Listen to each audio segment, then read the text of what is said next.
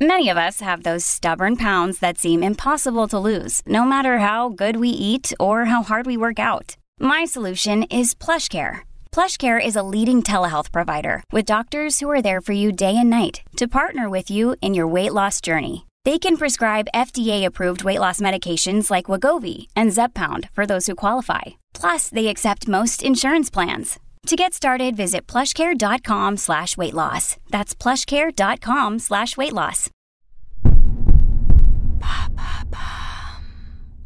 Qu'est-ce que la sieste Eureka pratiquée par les plus grands chercheurs? Merci d'avoir posé la question. Ah, une bonne sieste. Mais attention, pas trop longue. Saviez-vous que la durée idéale d'une sieste pour un adulte est de 20 minutes?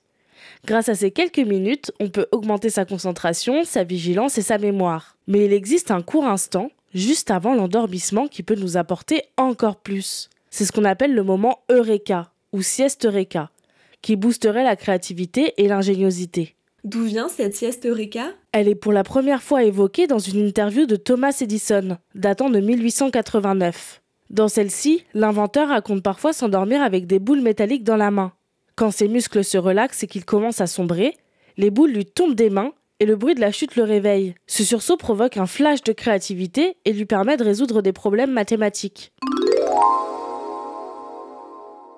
L'artiste surréaliste Salvador Dali a une méthode similaire. Il s'endort avec à la main une clé lourde et place sous son fauteuil une assiette pour amplifier le bruit de la chute.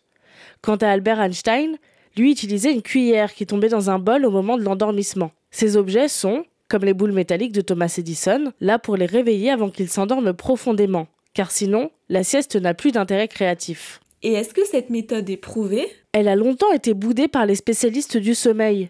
Mais en décembre 2021, Delphine Oudiette, chargée de recherche pour l'Institut du cerveau de l'hôpital de la Pitié-Salpêtrière, a mis la théorie en pratique. Sur 103 patients, Delphine Oudiette met en place ce qu'elle appelle la méthode Edison. Elle pose un problème mathématique et propose à ceux qui n'ont pas trouvé la solution de se reposer un peu, un objet à la main.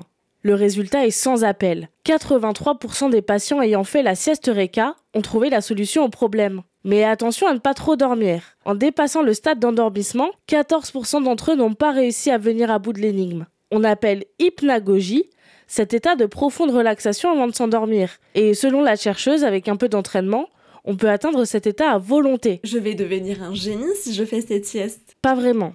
Il faut remettre ces résultats dans leur contexte. Delphine Oudiat explique. Contrairement à ce que racontent les histoires où l'on se réveille avec la solution dans la tête, nos participants n'avaient ce sentiment d'eureka qu'au bout d'un certain temps, après avoir repris leurs exercices. Cette hypnagogie permet de créer des liens entre des idées et non de faire naître une règle mathématique ex nihilo. Ainsi, à condition de ne pas être trop fatigué et de s'endormir trop longtemps, la méthode Eureka peut vous aider à booster votre créativité ou à trouver des solutions à des problèmes. Mais elle ne fera pas de vous le prochain Einstein. Voilà, c'est qu'est la sieste Eureka. Maintenant, vous savez, un épisode écrit et réalisé par Mayel Diallo. Ce podcast est disponible sur toutes les plateformes audio et pour l'écouter sans publicité, rendez-vous sur la chaîne Bababam Plus d'Apple Podcast.